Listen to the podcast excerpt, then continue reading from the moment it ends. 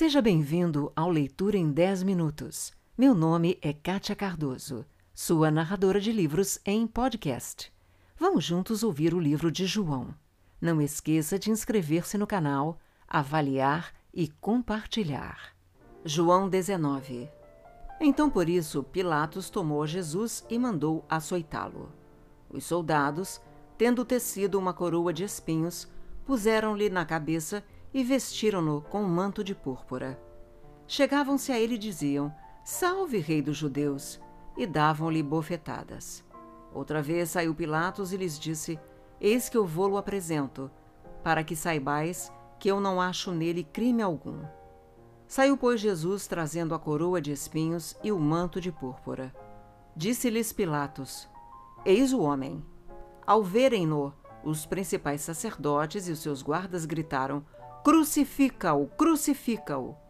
Disse-lhes Pilatos: Tomai-o vós outros e crucificai-o, porque eu não acho nele crime algum. Responderam-lhe os judeus: Temos uma lei, e de conformidade com a lei, ele deve morrer, porque a si mesmo se fez filho de Deus.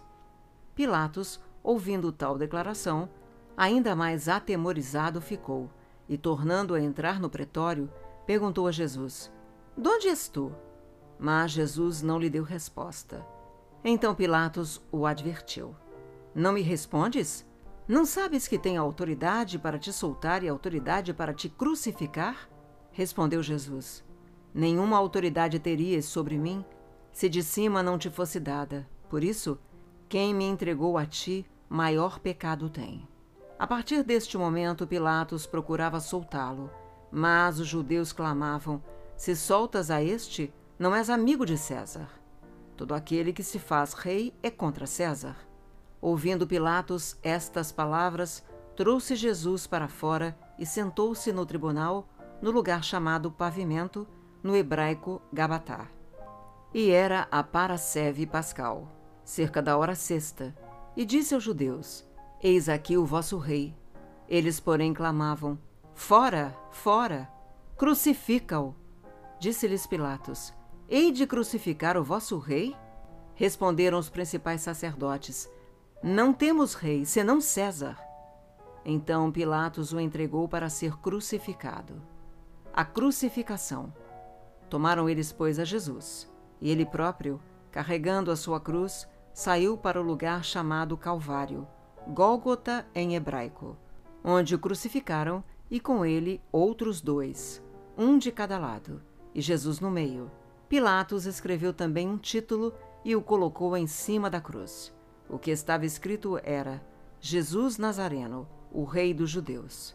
Muitos judeus leram este título, porque o lugar em que Jesus fora crucificado era perto da cidade e estava escrito em hebraico, latim e grego. Os principais sacerdotes diziam a Pilatos: Não escrevas, Rei dos Judeus, e sim o que ele disse Sou o rei dos judeus. Respondeu Pilatos: O que escrevi, escrevi. Os soldados deitam sortes. Os soldados, pois, quando crucificaram Jesus, tomaram-lhe as vestes e fizeram quatro partes, para cada soldado uma parte, e pegaram também a túnica. A túnica, porém, era sem costura, toda tecida de alto a baixo. Disseram, pois, uns aos outros: Não a rasguemos, mas lancemos sorte sobre ela para ver a quem caberá. Para se cumprir a Escritura, repartiram entre si as minhas vestes e sobre a minha túnica lançaram sortes. Assim, pois, o fizeram os soldados. E junto à cruz estavam a mãe de Jesus e a irmã dela, e Maria, mulher de Cleopas, e Maria Madalena. Vendo Jesus sua mãe e junto a ela o discípulo amado, disse: Mulher, eis aí teu filho.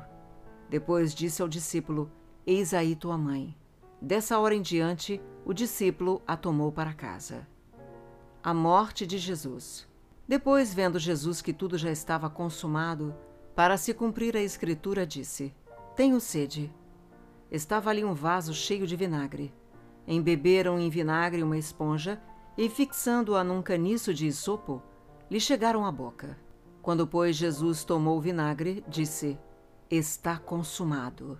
E inclinando a cabeça, rendeu o espírito. um soldado abre o lado de Jesus com uma lança.